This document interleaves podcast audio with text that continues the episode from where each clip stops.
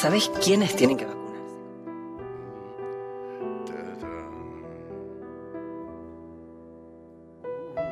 Juzum, Juzum, Baugan me. Faudarigium, Kom Bau Rosinge, Paugan Jews. Krilango man face out to please. prijau zurumcei form în cruz, Wam kapentau foran kalen so. New tar cum zu chau malam cro, fourteen brazau for cumblin crees. Trevican lees of ran magusis, satulan fo come trues, heppelin Jews. Meg aurelen blies and low sun bagul seas. Jusum, jusum, bau can may.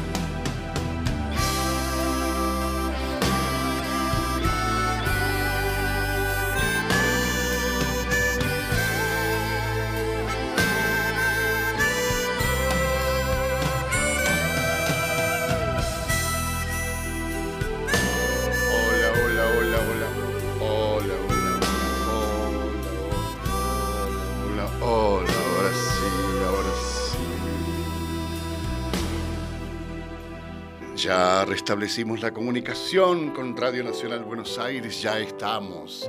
Hola, bienvenidas, bienvenides, bienvenidos. Les habla, les lee desde Radio Nacional Córdoba, el vagabundo de las estrellas. Operadora Clarisa Alba Gómez. Edición Germán Hidalgo. Control central en Radio Nacional Buenos Aires, Marcelo Díaz. Operador en Radio Nacional Buenos Aires, Ezequiel Sánchez.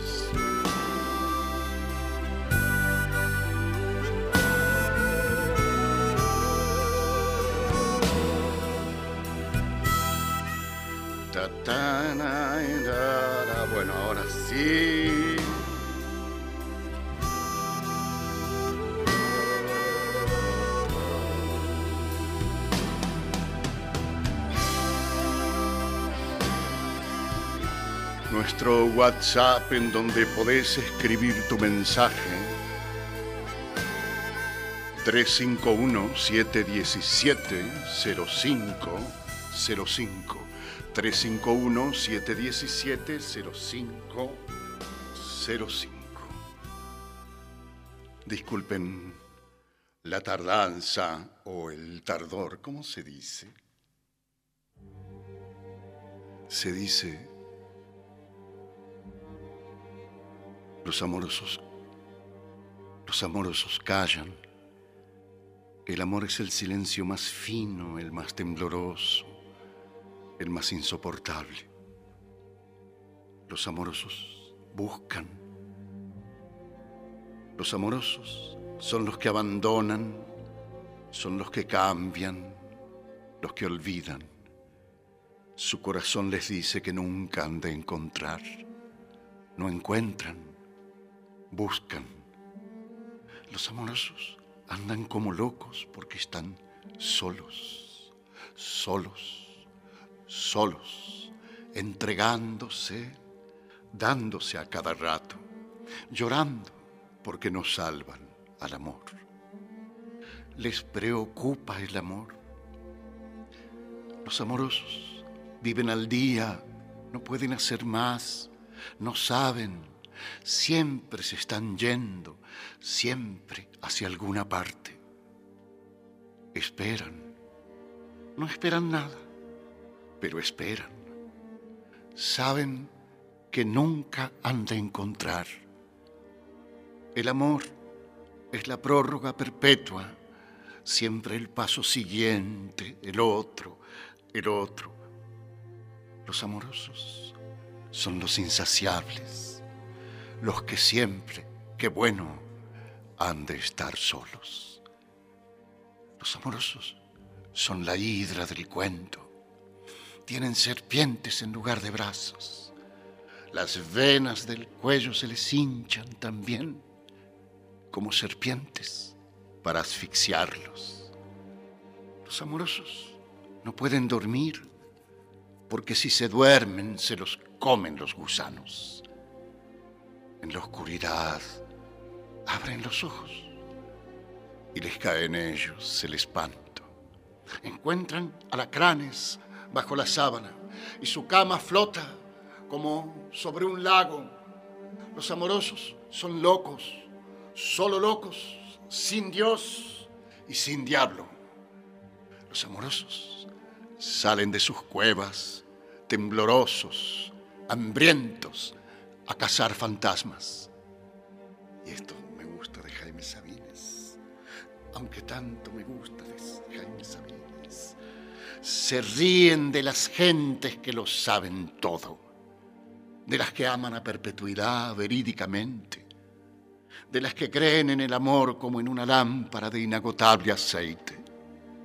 Los amorosos juegan a agarrar el agua, a tatuar el humo, a no irse. Juegan el largo, el triste juego del amor. Nadie ha de resignarse. Dicen que nadie ha de resignarse. Los amorosos se avergüenzan de toda conformación vacíos, pero vacíos de una costilla a otra. La muerte les fermenta detrás de los ojos y ellos caminan, lloran hasta la madrugada en que trenes y gallos se despiden dolorosamente. Les llega a veces un olor a tierra recién nacida, a mujeres que duermen con la mano en el sexo, complacidas a arroyos de agua tierna y a cocinas. Los amorosos se ponen a cantar entre labios una canción no aprendida y se van llorando, llorando la hermosa vida. Jaime Sabines. No digo hoy Jaime Sabines porque habrá Jaime Sabines por un ratito. Habrá luz y dulzor por un ratito. Habrá conciencia por un ratito y después iremos entrando en la inconsciencia, en la sombra.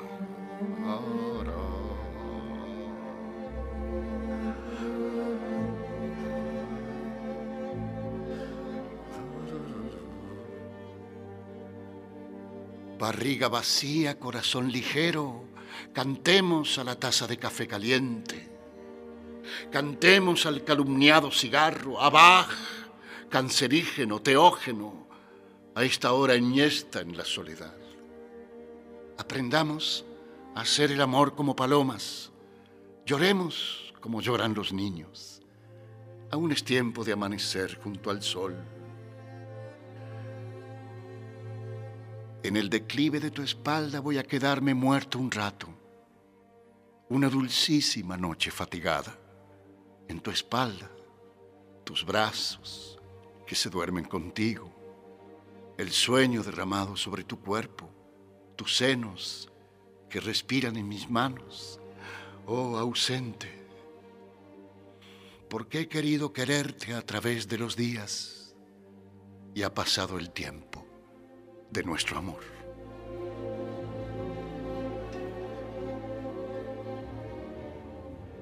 Oh ausente, porque he querido quererte a través de los días y ha pasado el tiempo de nuestro amor. Jaime Sabines, en la fría noche, bajo la luna en cuarto.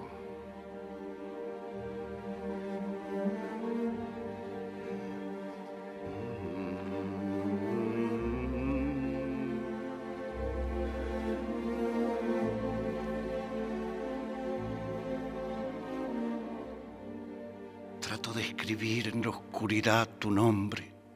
Trato de escribir que te amo. Trato de decir a oscuras todo esto.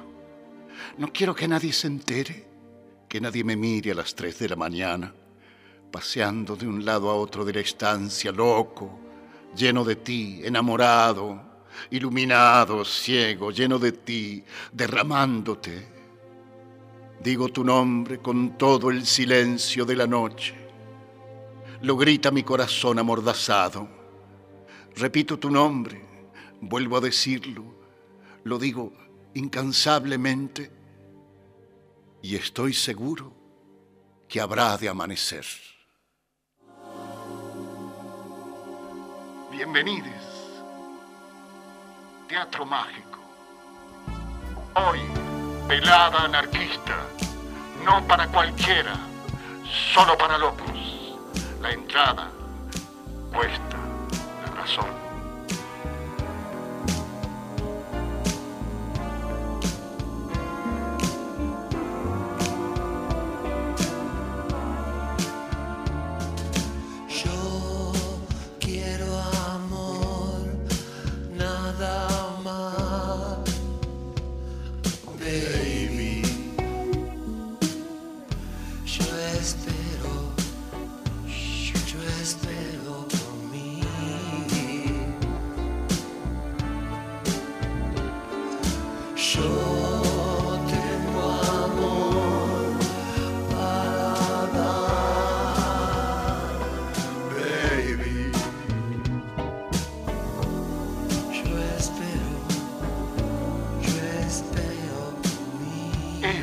Nacional,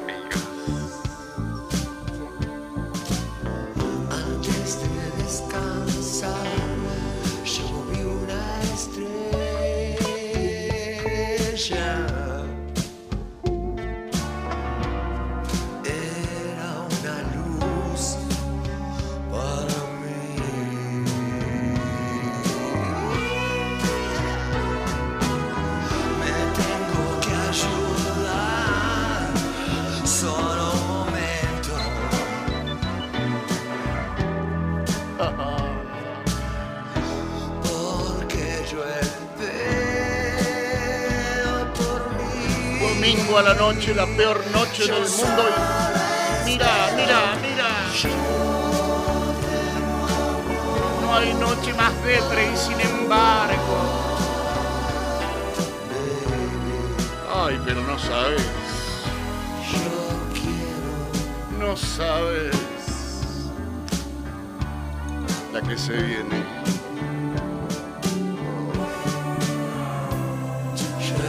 espero. Curarme de ti en unos días. Debo dejar de fumarte, de beberte, de pensarte. Es posible, siguiendo las prescripciones de la moral en turno, me receto tiempo, abstinencia,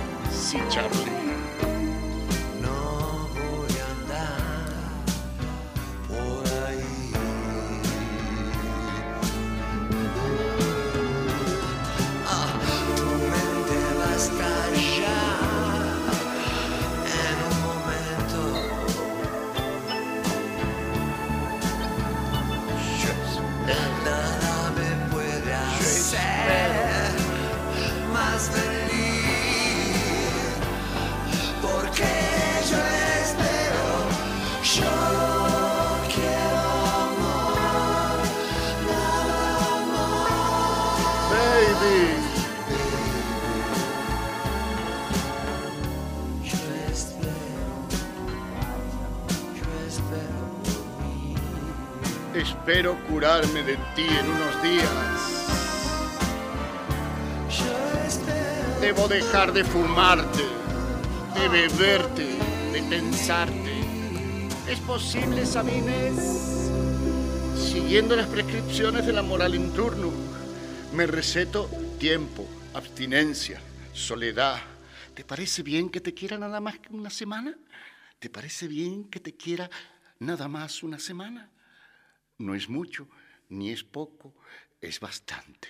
En una semana se pueden reunir todas las palabras de amor que se han pronunciado sobre la tierra y se les puede prender fuego. Te voy a calentar con esa hoguera del amor quemado. Y también el silencio, porque las mejores palabras del amor están entre dos gentes que no se dicen nada. Hay que quemar también ese otro lenguaje lateral y subversivo del que ama. Tú sabes cómo te digo que te quiero cuando digo que calor hace, o dame agua, o sabes manejar, o se hizo de noche ya. Entre las gentes, a un lado de tus gentes y las mías, te he dicho, ya es tarde, y tú sabías que decía, te quiero. Una semana más para reunir todo el amor del tiempo, para dártelo, para que hagas con él lo que tú quieras, guardarlo, acariciarlo, tirarlo a la basura. No sirve, es cierto. Solo quiero una semana para entender las cosas, porque esto es muy parecido a estar saliendo de un manicomio para entrar a un panteón. Sabines. Bueno, ya está, ya.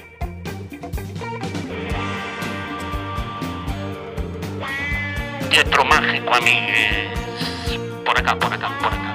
La entrada está disimulada en el muro.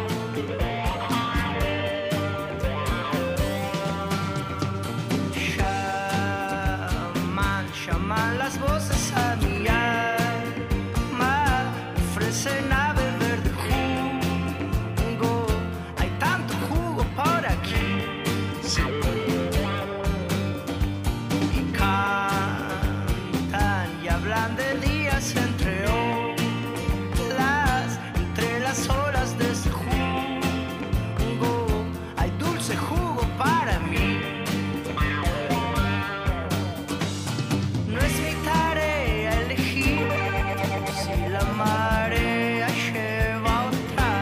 espíritus.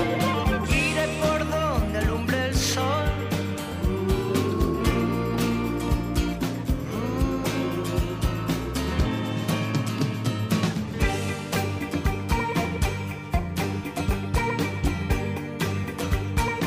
Los amorosos callan.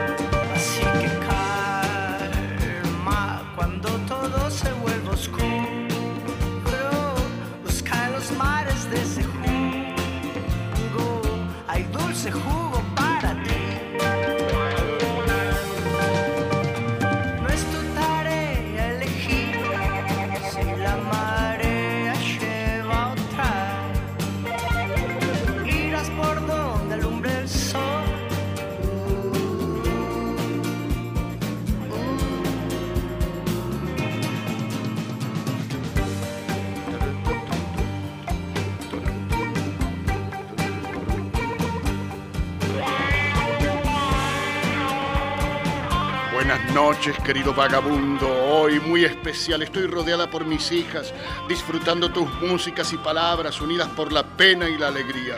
Al mismo tiempo, cariños, desde Paraná. Hay mermelada y dulce de leche, ay, ay, palagosa, ay, tengo sed, dijo. Y le dieron en una esponja hiel. Enrique de Pergamino. Largas noches sin escucharlo, estimado, pero aquí estamos con algo de resaca de cordura, Malbec en mano, dispuesto a perderla, profesor Tomás, desde San Rafael Mendoza. Gracias, Daniel Belinier.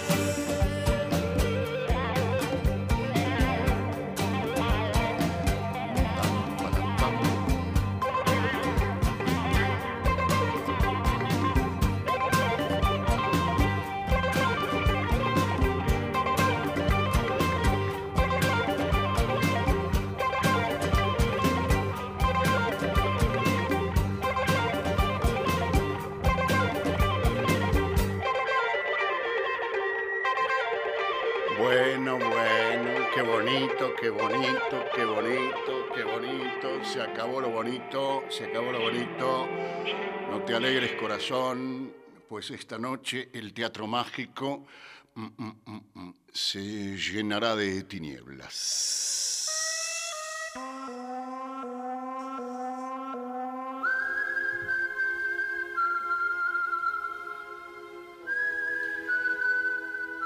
Dejamos la luz de Jaime Sabines para adentrarnos en el mundo sombrío.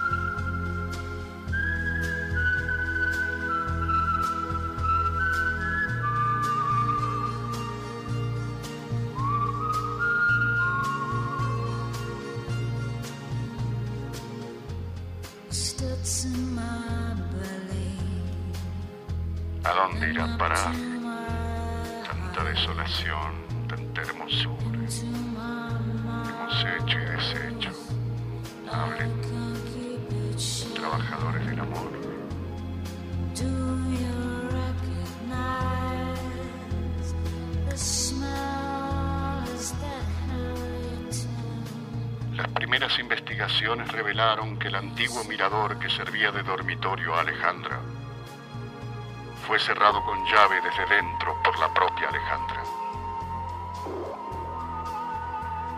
Luego, aunque lógicamente no se puede precisar el lapso transcurrido, Alejandra mató a su padre de cuatro balazos con una pistola calibre 32. Finalmente echó nafta y prendió fuego.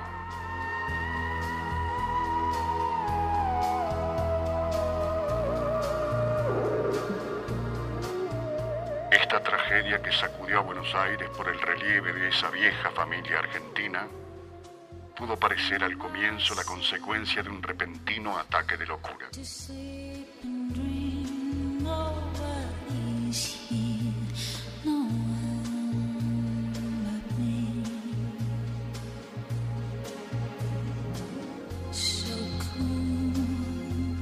Pero ahora un nuevo elemento de juicio ha alterado ese primitivo esquema.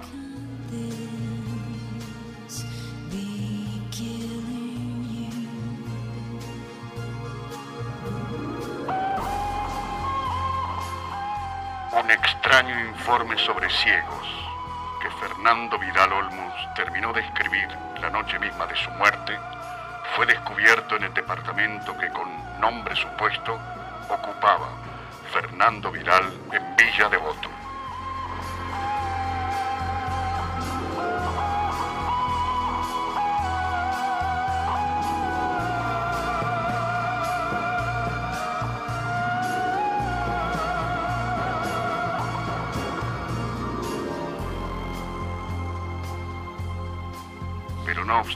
Se dice que de él es posible inferir ciertas interpretaciones que echan luz sobre el crimen.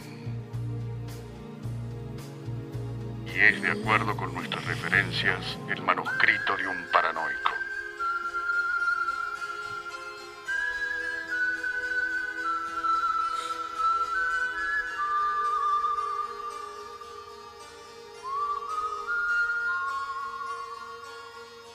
acuerdo con nuestras referencias, el manuscrito de un paranoico. Pero no obstante, se dice que de este manuscrito de Fernando Vidal es posible inferir ciertas interpretaciones que echan luz sobre el crimen y hacen ceder la hipótesis del acto de locura ante una hipótesis más tenebrosa. Si esa inferencia es correcta, también se explicará por qué Alejandra no se suicidó con una de las dos balas que restaban en la pistola, optando por quemarse viva.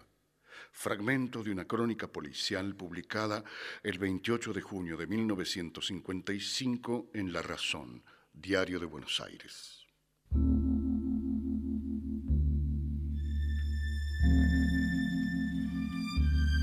Hoy informe sobre ciegos. Sus páginas iniciales.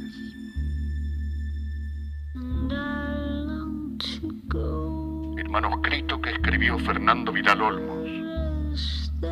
44 años. Ojos gris verdosos. Pelo lacio y canoso.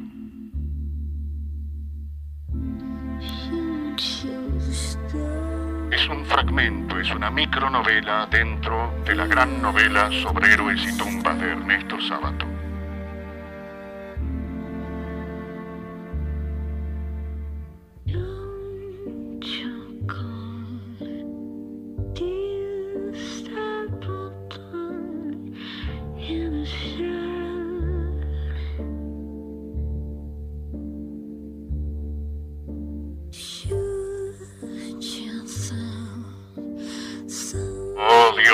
Noche. Oh dioses de la tiniebla, del incesto y del crimen. Oh dioses de la melancolía y del suicidio. Oh dioses de las ratas y de las cavernas, de los murciélagos y de las cucarachas. Oh violentos, inescrutables dioses del sueño y de la muerte.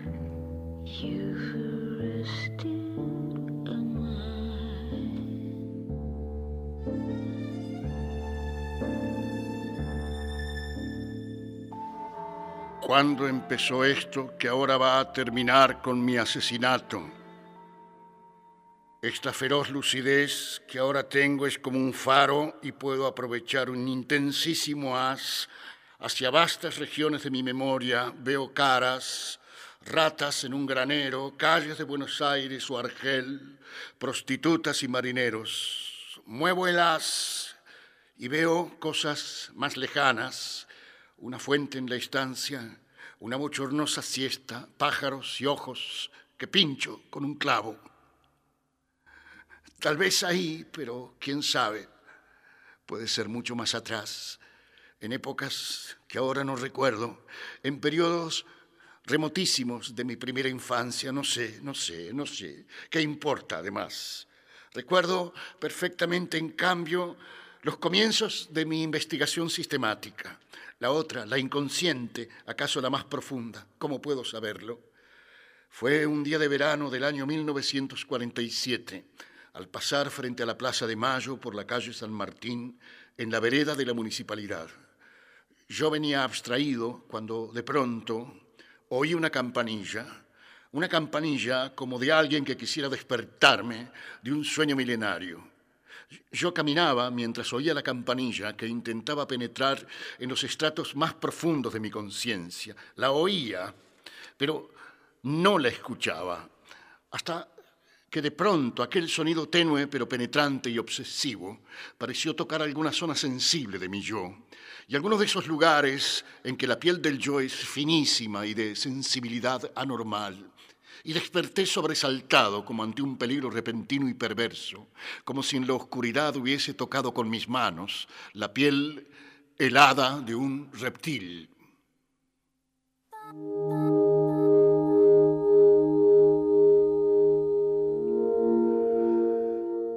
Delante de mí, enigmática y dura, observándome con toda su cara, vi a la ciega que allí vende baratijas. Había cesado de tocar su campanilla, como si solo la hubiese movido para mí, para despertarme de un insensato sueño. para advertir que mi existencia anterior había terminado como una estúpida etapa preparatoria y que ahora debía enfrentarme yo con la realidad. Inmóvil, con su rostro abstracto dirigido hacia mí, y yo paralizado como por una aparición infernal pero frígida. Quedamos así durante esos instantes que no forman parte del tiempo, sino que dan acceso a la eternidad. Y luego, cuando mi conciencia volvió a entrar en el torrente del tiempo, salí huyendo de la ciega. De ese modo empezó la etapa final de mi existencia. Comprendí a partir de aquel día que no era posible dejar transcurrir un solo instante más y que debía iniciar ya mismo la exploración de aquel universo tenebroso. Pasaron varios meses hasta que en un día de aquel otoño se, produjo el segundo encuentro decisivo. Yo estaba en plena investigación, pero mi trabajo estaba retrasado por una inexplicable abulia, que ahora pienso era seguramente una forma falaz del pavor a lo desconocido. Vigilaba y estudiaba los ciegos. Eso hacía, vigilar y estudiar los ciegos. Me había preocupado siempre, desde niño, cuando le quitaba los ojos a los pájaros. Me había preocupado siempre y en varias ocasiones tuve discusiones sobre su origen, jerarquía, manera de vivir, condición zoológica. Apenas comenzaba por aquel entonces a esbozar mi hipótesis de la piel fría de los ciegos. Y ya había sido insultado por carta y de viva voz por miembros de las sociedades vinculadas con el mundo de los ciegos. Y con esa eficacia, rapidez y misteriosa información que siempre tienen las logias y sectas secretas. Esas logias y sectas que están invisiblemente difundidas entre los hombres y que, sin que uno lo sepa y ni siquiera llegue a sospecharlo, nos vigilan permanentemente, nos persiguen, deciden nuestro destino, nuestro fracaso y hasta nuestra muerte. Cosa que en grado sumo pasa con la secta de los ciegos, que para mayor desgracia de los inadvertidos, tienen a su servicio hombres y mujeres normales, en parte engañados por la organización, en parte como consecuencia de una propaganda sensiblera y demagógica, y en fin, en buena medida por temor a los castigos físicos y metafísicos que se murmura reciben los que se atreven a indagar en los secretos de la logia, de la organización. Castigos que dicho sea de paso, tuve por aquel entonces la impresión de haber recibido ya parcialmente y la convicción de que lo seguiría recibiendo en forma cada vez más espantosa y sutil. Lo que sin duda a causa de mi orgullo no tuvo otro resultado que acentuar mi indignación y mi propósito de llevar mis investigaciones hasta las últimas consecuencias. Informes sobre ciegos. Ernesto Sábato o Fernando Vidal Olmos. Si fuera un poco más necio, podría acaso jactarme de haber confirmado con esas investigaciones la hipótesis que desde muchacho imaginé sobre el mundo de los ciegos, ya que fueron las pesadillas y alucinaciones de mi infancia las que me trajeron la primera revelación.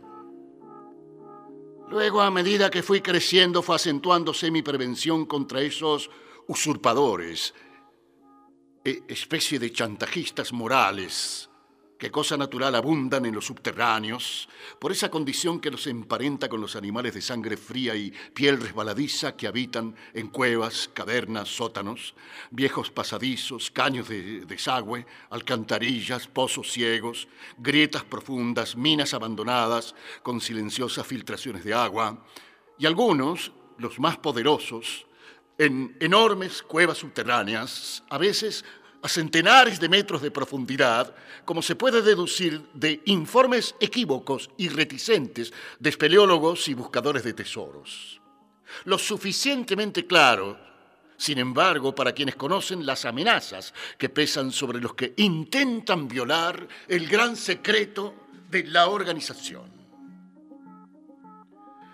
Antes, cuando era más joven y menos desconfiado, aunque estaba convencido de mi teoría, me resistía a verificarla y hasta a enunciarla, porque esos prejuicios sentimentales que son la demagogia de las emociones me impedían atravesar las defensas levantadas por la secta, tanto más impenetrables como más sutiles e invisibles, hechas de consignas aprendidas en las escuelas y en los periódicos, respetadas por el gobierno y la policía, propagadas por las instituciones de beneficencia, las señoras, los maestros, defensas que impiden llegar hasta esos tenebrosos suburbios donde los lugares comunes empiezan a ralear más y más y en los que empieza a sospecharse la verdad. Muchos años tuvieron que transcurrir para que pudiera sobrepasar las defensas exteriores.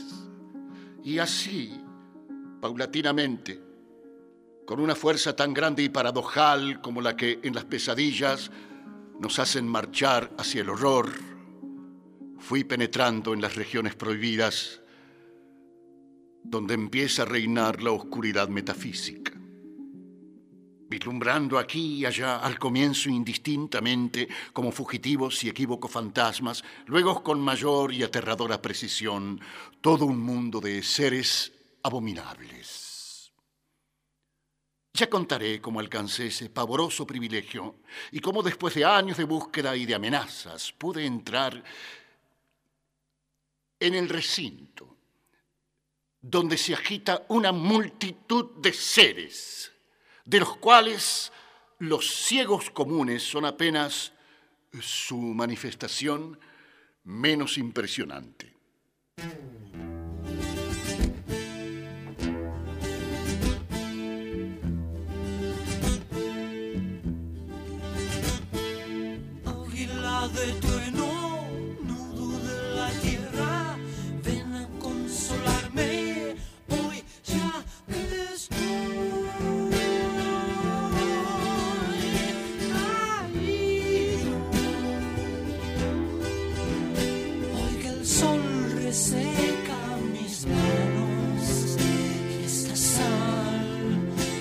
Es la ceniza de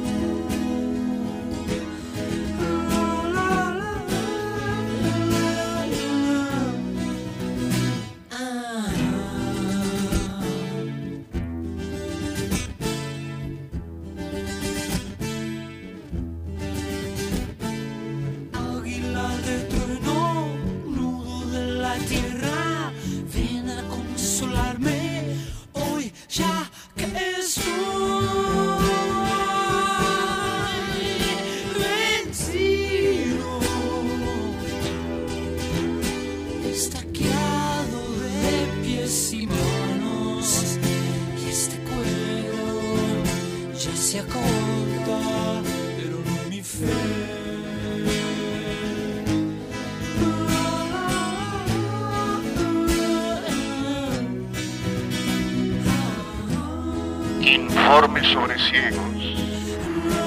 El cuaderno de Fernando Vidal Olmos.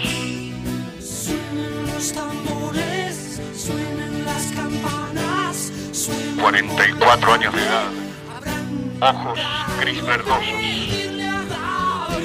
Pelo lacio y canoso.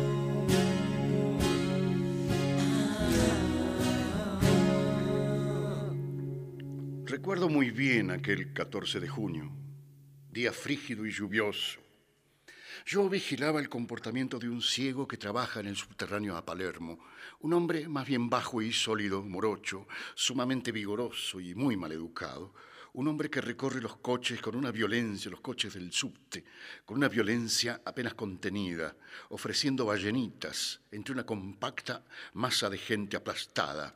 En medio de esa multitud, el ciego avanza violenta y rencorosamente, con una mano extendida donde recibe los tributos que, con sagrado recelo, le ofrecen los infelices oficinistas, mientras en la otra mano guarda las ballenitas simbólicas, pues es imposible que nadie pueda vivir de la venta real de esas ballenitas, esas varillas, ya que alguien puede necesitar, no sé, un par de ballenitas por año y hasta por mes, pero nadie, ni loco ni millonario, puede comprar una decena de ballenitas por día.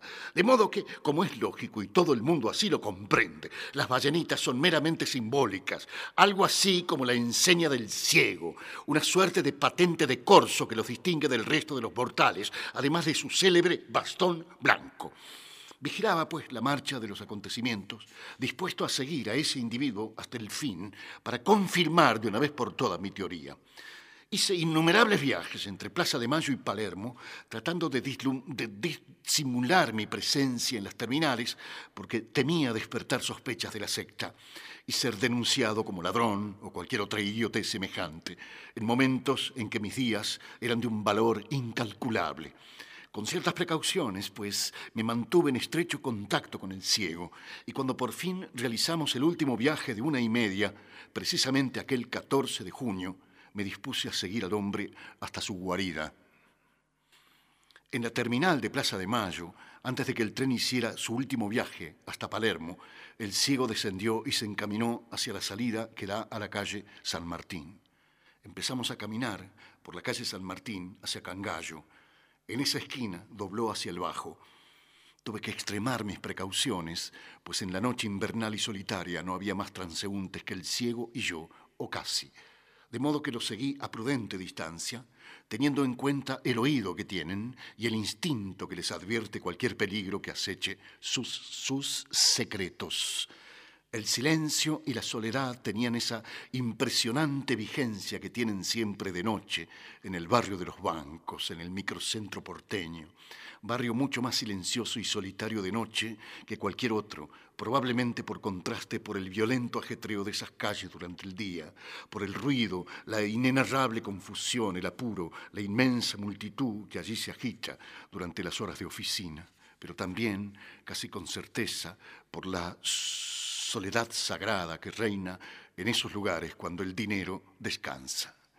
Una vez que los últimos empleados y gerentes se han retirado, cuando se ha terminado con esa tarea agotadora y descabellada en que un pobre diablo que gana cinco mil mangos po- por mes maneja cinco millones y en que verdaderas multitudes depositan con infinitas precauciones pedazos de papel con propiedades mágicas que otras multitudes retiran de otras ventanillas con precauciones inversas proceso todo fantasmal y mágico, pues aunque ellos, los creyentes, se creen personas realistas y prácticas, aceptan ese papelucho sucio donde con mucha atención se puede descifrar una especie de promesa absurda en virtud de la cual un señor que ni siquiera firma con su propia mano se compromete en nombre del Estado a dar no sé qué cosa al creyente a cambio del papelito.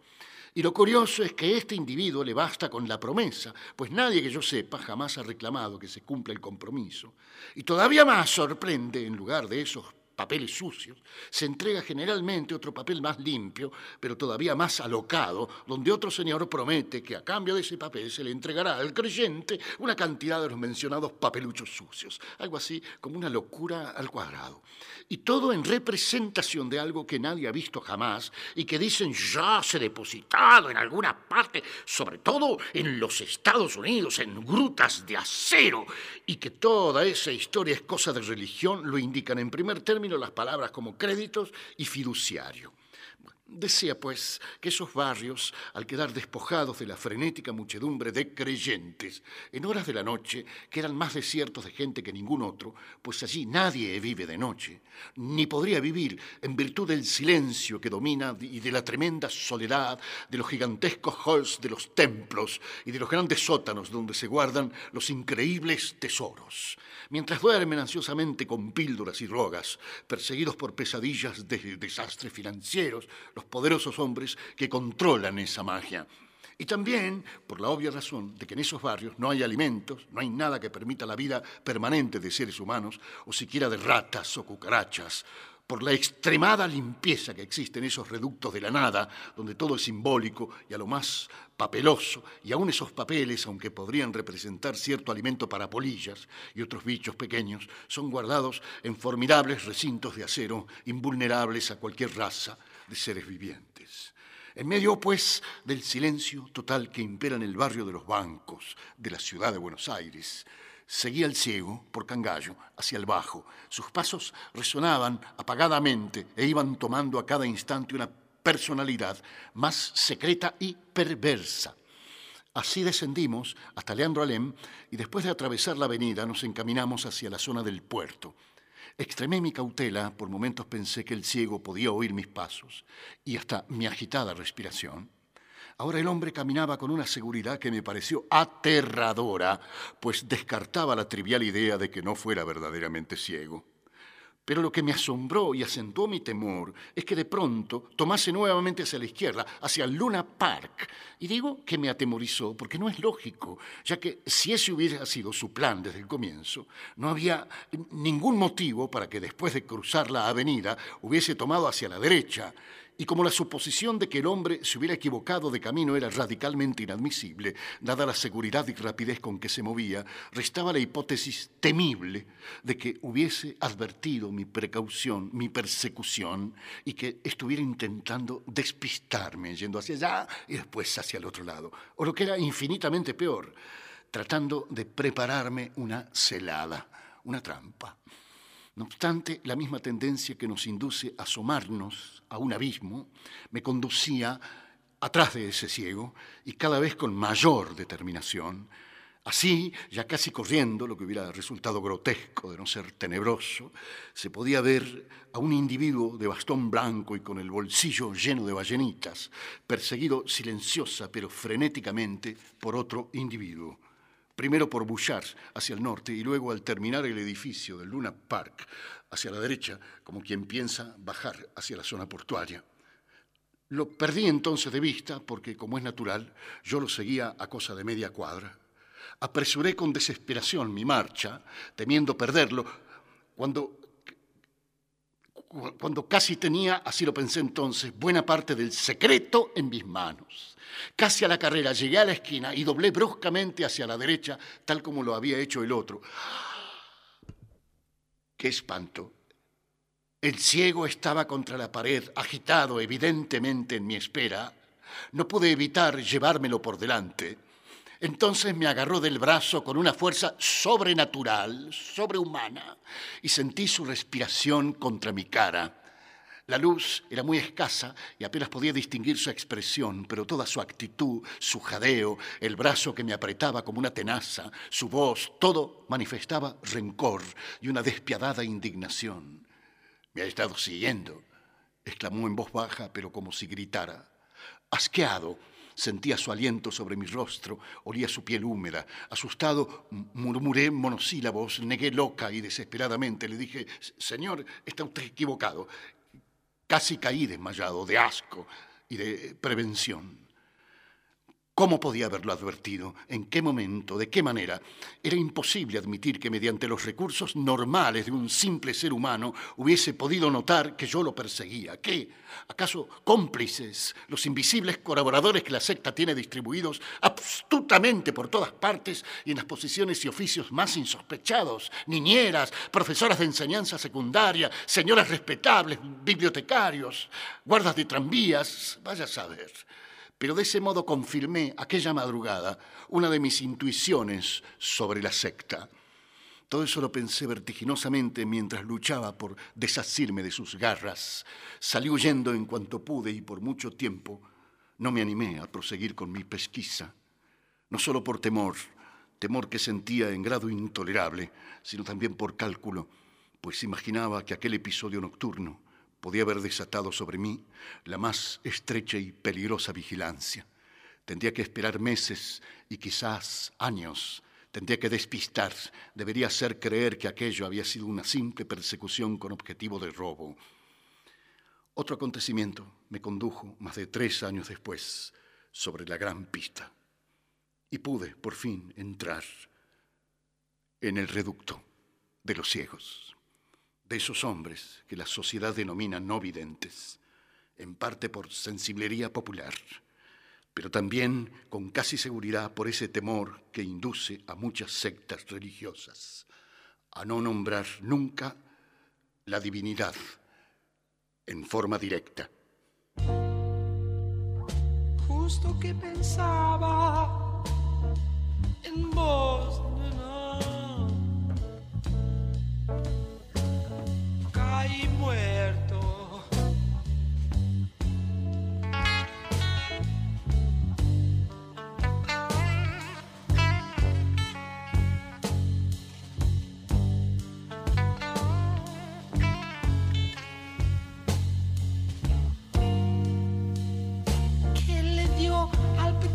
Dios del centro gris del abismo?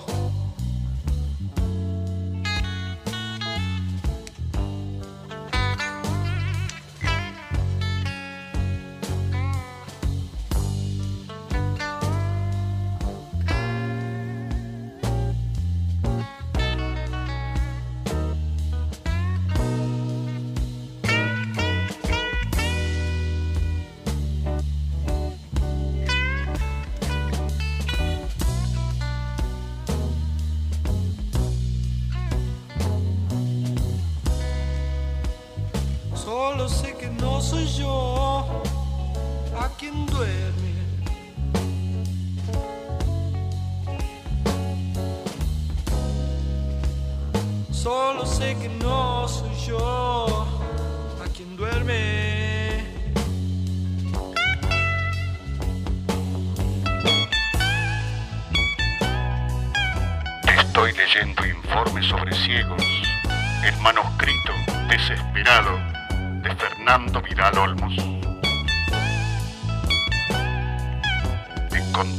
su muerte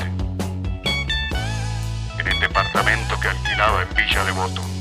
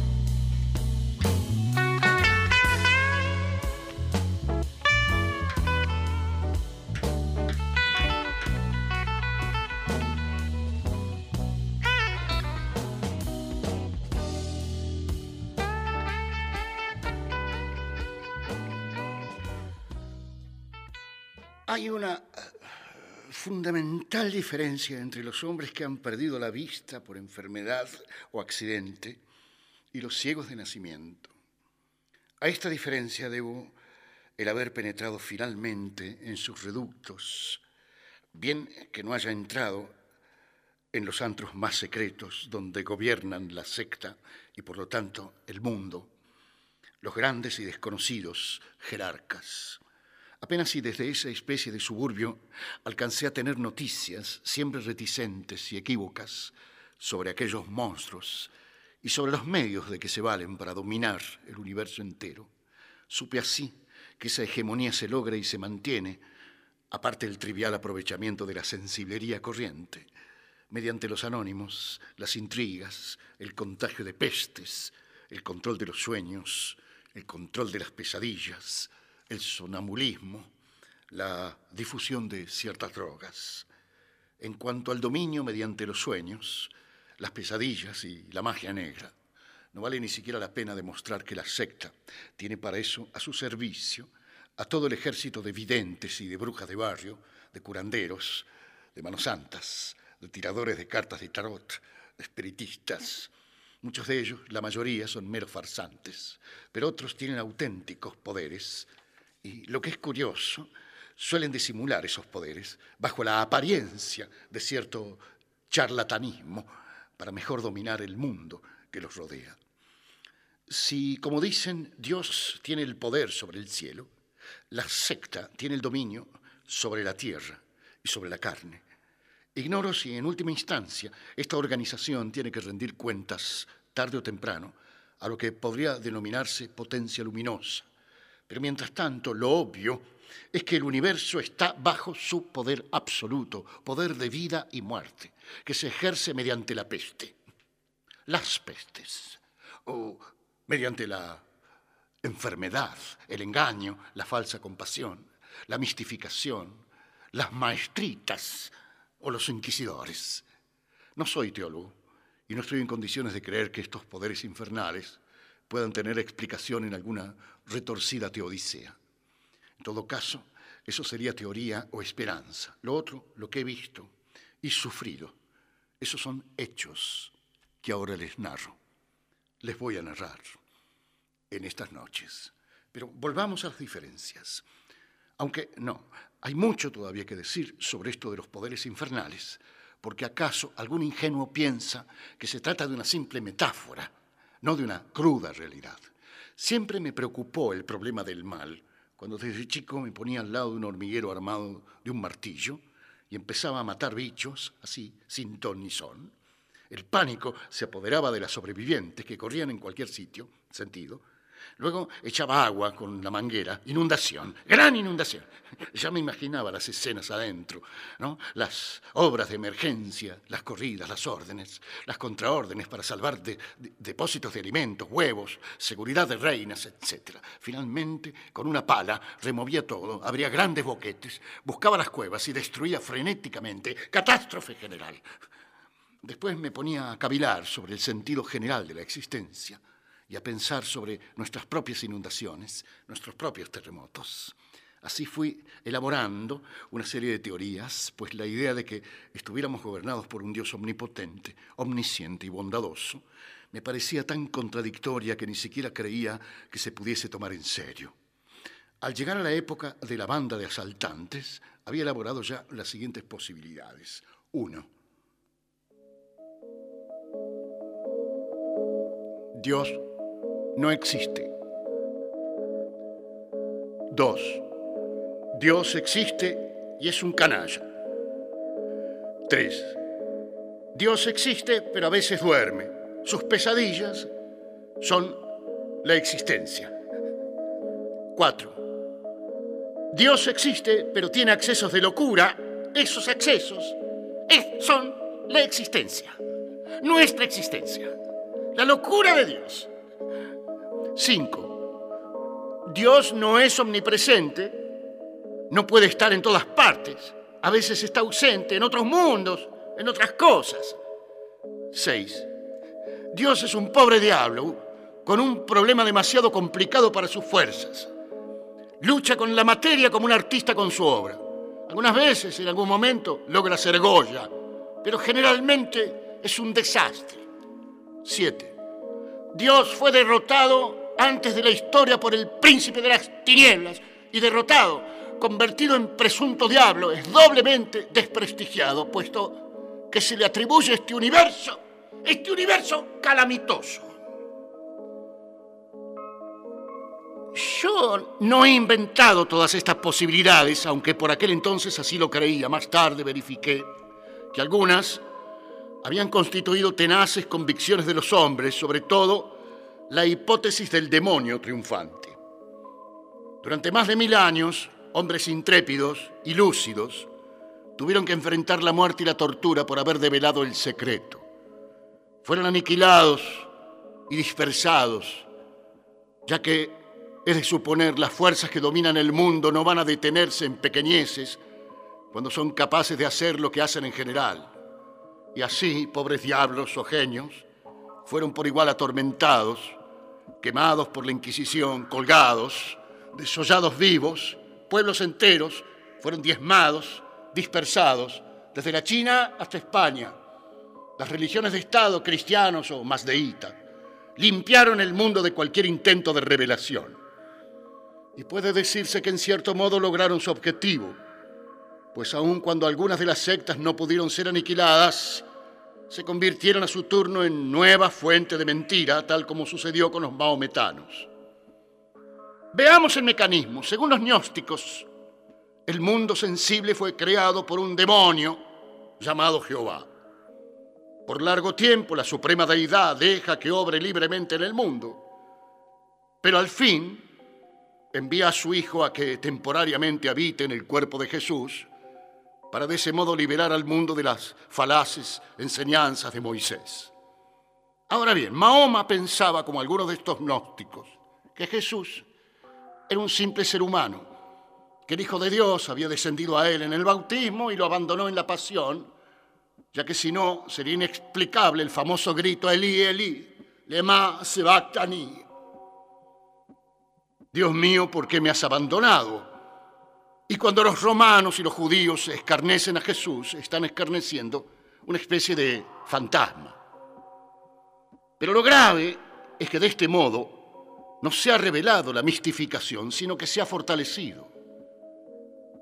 Porque para las sectas cristianas que sostenían que Jehová era el demonio y que con Jesús se inicia la nueva era, como para los maometanos, si el príncipe de las tinieblas reinó hasta Jesús o hasta Mahoma, ahora en cambio derrotado, ha vuelto a sus infiernos.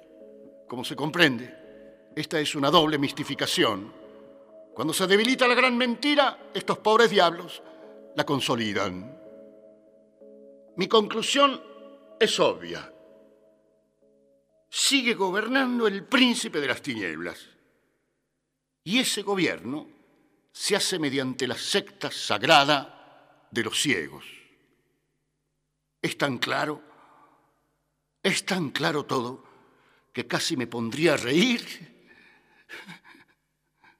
si no me poseyera el pavor.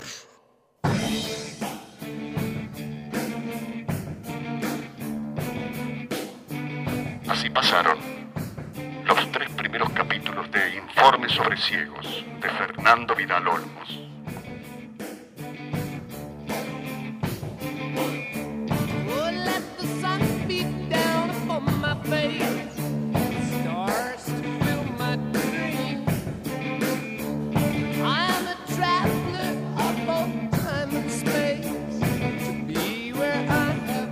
Mañana nos seguimos internando ya en las tinieblas más espantosas.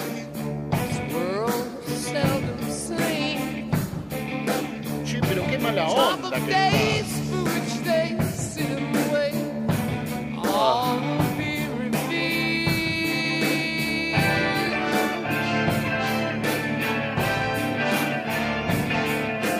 Oh, Cementerio Club, Kamikaze. ¡Qué viaje, vagabundo! Está saliendo excelente el programa, Daniel del Universo. Gracias. Buenas noches, chacho. Aquí Gustavo desde Maimará. en este agosto donde la Pacha como una gran madre nos abraza. La misión de hoy, restaurar la voz del corazón. Jayaya.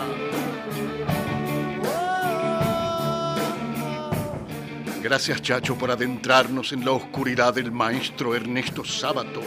Aplausos de aquí a la eternidad, Margarita de San Martín. Maravillosa noche, vagabundo maravilloso Ernesto Sábato, voladas estelares, Marcelo de Villa Madero.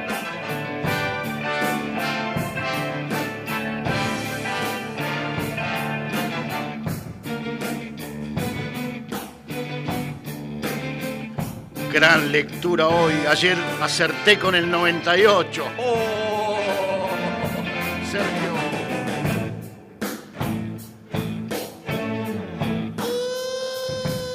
Maravilloso, un misil a la conciencia universal, gracias.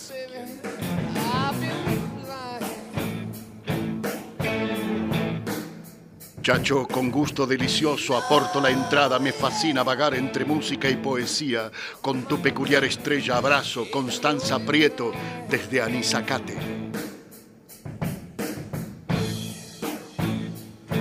Gracias, Antonio de San Vicente, Córdoba.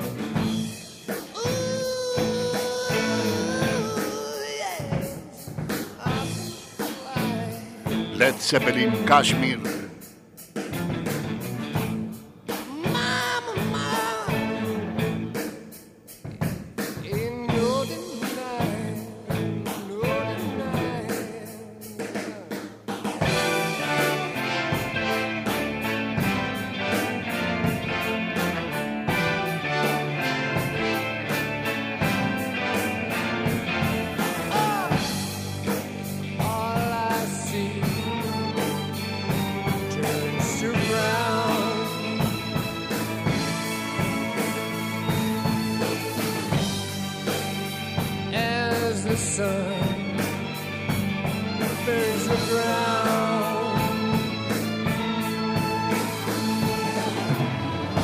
Como ayuda, o por lo menos me ayuda a mí el programa La Buena Literatura Cura, escribe Antonio Nix desde Córdoba.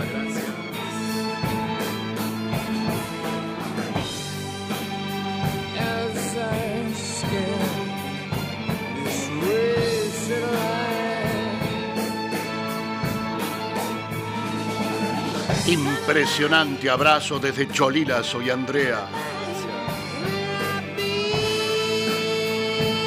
El bonzo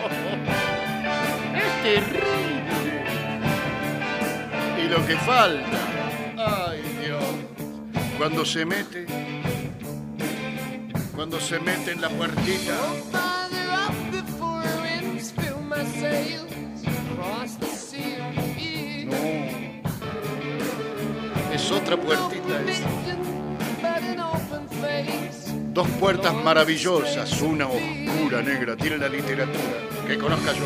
La de Ernesto Sábato, en el informe sobre ciegos, y la de Germán Gese, en El Lobo Estepario.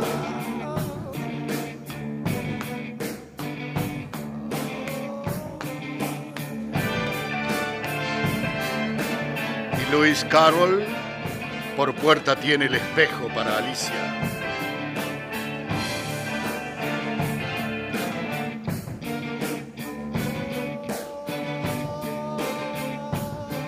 En la literatura infantil las puertitas dibujadas al pie de los honguitos multicolores.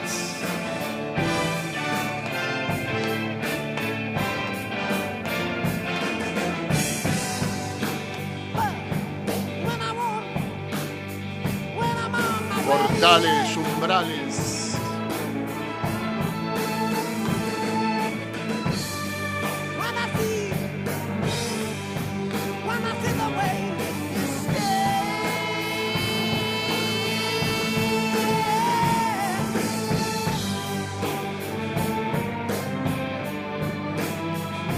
Haber una puerta por acá, tiene que haber una puerta por acá.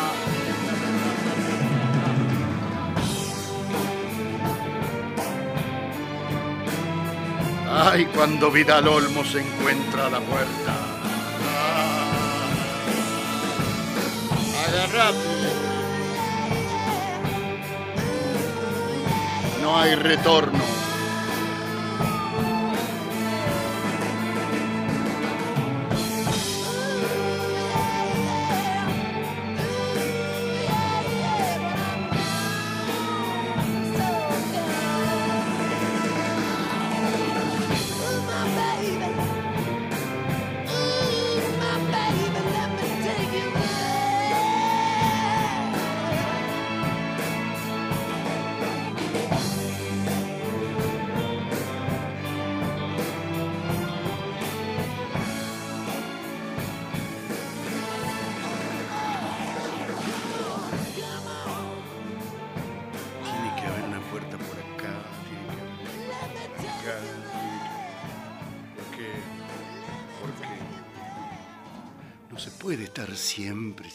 Siempre, frente a la pared.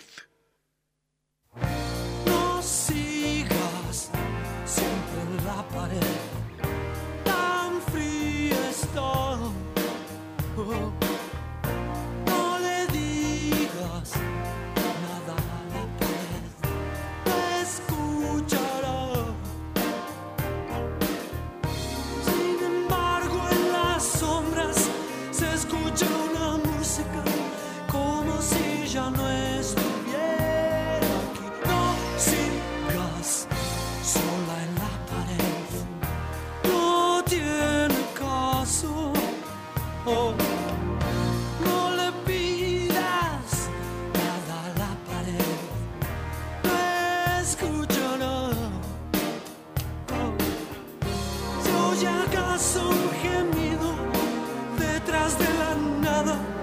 Solo cuando estoy lejos de ti.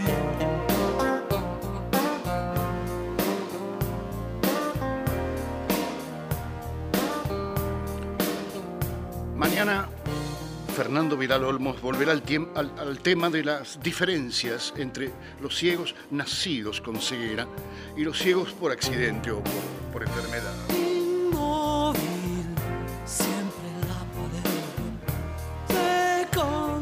Y conoceremos al tipógrafo Celestino Iglesias.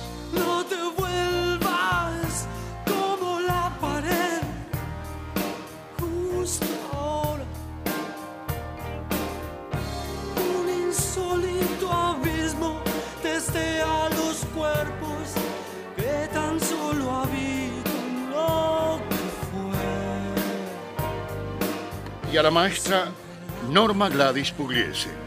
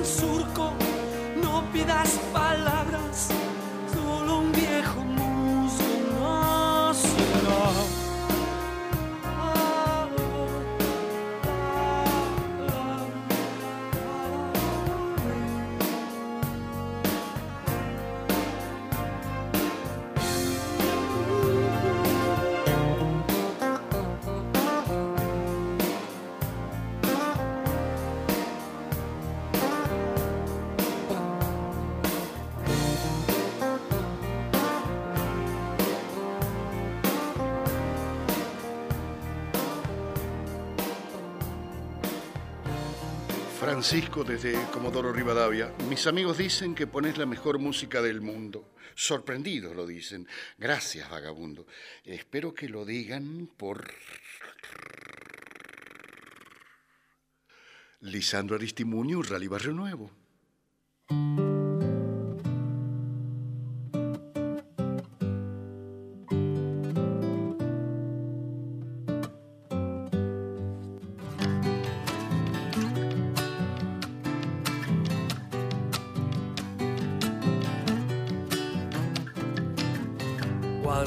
Se muere la tarde pintando las algarrobas, crece en el aire el silencio y canta tu violín. Ah, la Sixto Violín.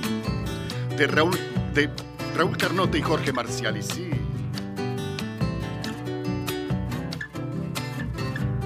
Todos tus hijos quichuistas guardan un bombo en el pecho, cajoneando suavecito y canta tu violín.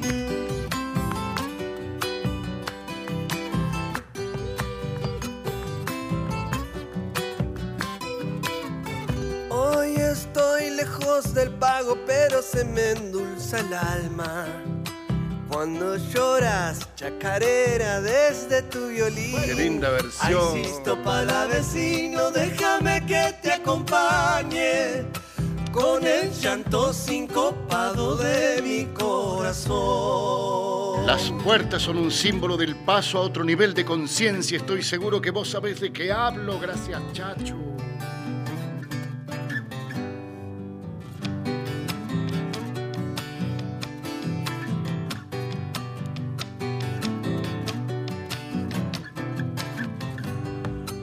Dulce repiquetea el canto de los coyuyos. En Icaño, en Cuyamampa, desde tu violín.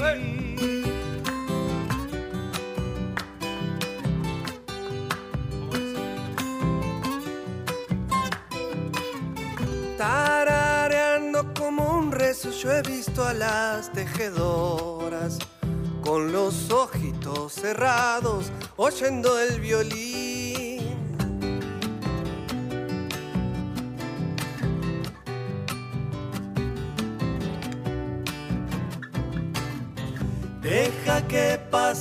Los tiempos, que se olviden de tu canto, que siempre andará en el aire vivo tu violín. Ay, Sisto para vecino, déjame que te acompañe con el llanto sincopado de mi corazón. Pero volvamos de una vez a las diferencias. Sobre todo existe una esencial disparidad entre los hijos del nacimiento y los que han perdido la vista por enfermedad o mañana. Ahora otra chacarera de Raúl Carnota. Grito santiagueño, Mercedes Sosa, Zuna Rocha, Raúl Carnota. Después música de Clarisa. En los ranchos nací,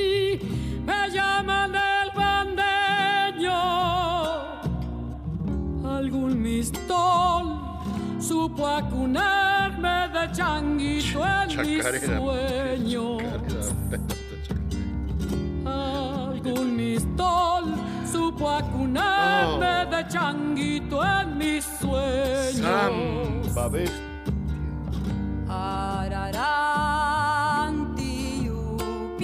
Pero es de Carnota, sí, de mi caja y una copla sigue a la luna buscando la mañana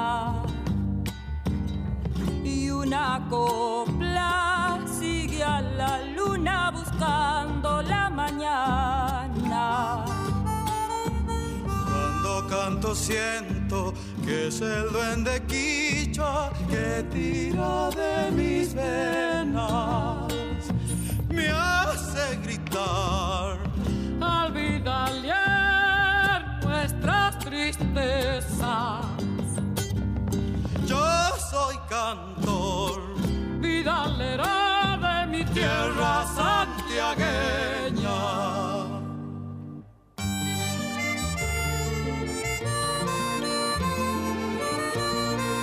Caricias al alma, Rally Barrio Nuevo y Aristimuño, oxígeno de nuestro presente.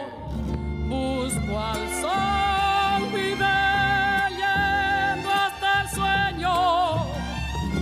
Caja está enamorada del grito santiagueño. Mi caja está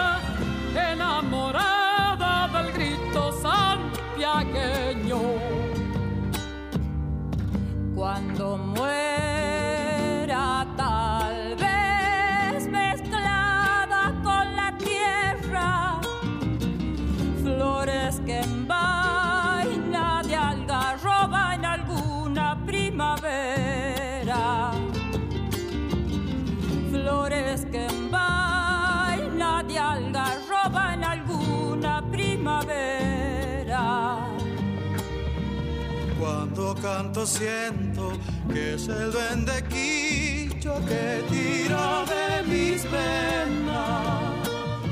Me hace gritar. Olvídale nuestras tristezas. Yo soy cantor. Vidalero de mi tierra santiagueña. Mercedes Sosa, Zuna Rocha, Raúl Carnota. Nos mostró el informe sobre ciegos, nos mostró el libro sobre héroes y tumbas. Hoy don Ernesto se queda con nosotros. Lo convencimos a que nos ayude a mandar mensajes desde las trincheras. Gracias vagabundo Marcelo Hilo Negro desde Rosario. Y no podés más con la elección de textos y músicas. Me alegrás los sueños de esta noche. Gracias vagabundo Marcelo. Y falta todavía. Lo mejor está al caer.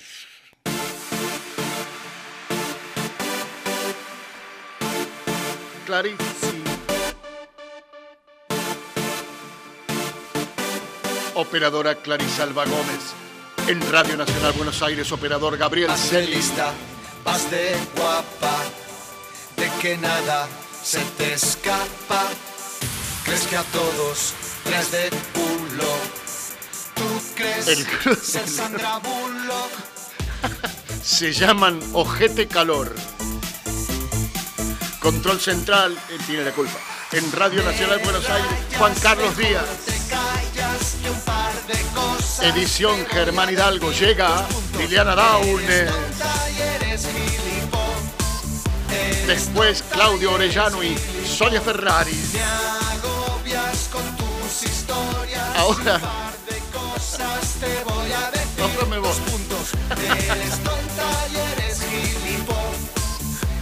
Ojete Calor. No sé cuántos Grammys se ganaron este año. Y el Gardel de, de bronce. Eres tan holocausto, eres tan guerra civil, eres Son tan españoles. peste negra, Guerra eres civil. tan feria de abril.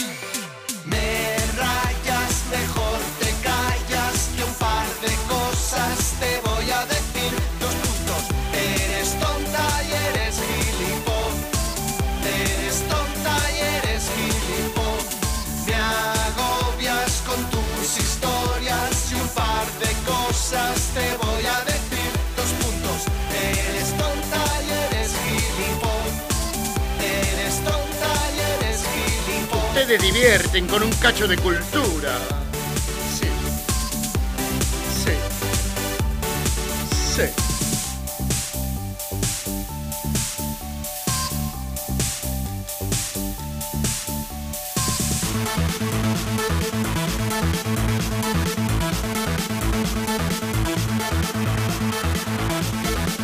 Para quitarnos el julepe que nos dio Fernando Vidal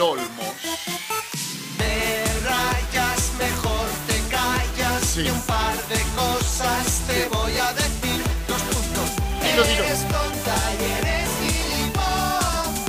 Eres tonta. Un par de cosas te voy a decir. Dos puntos. Te agobias con tus historias. Eres y un tonta. par de cosas te voy a decir. Dos, dos puntos. Eres tonta y eres gilipollas.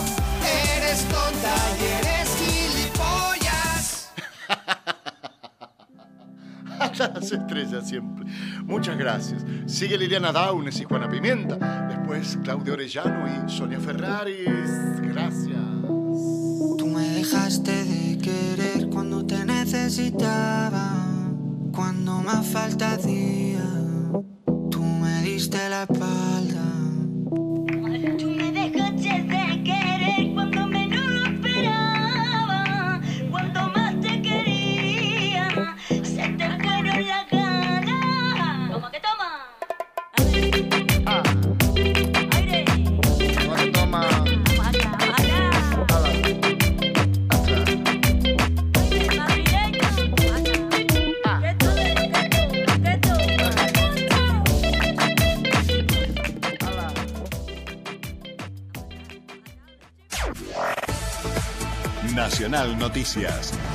El país en una sola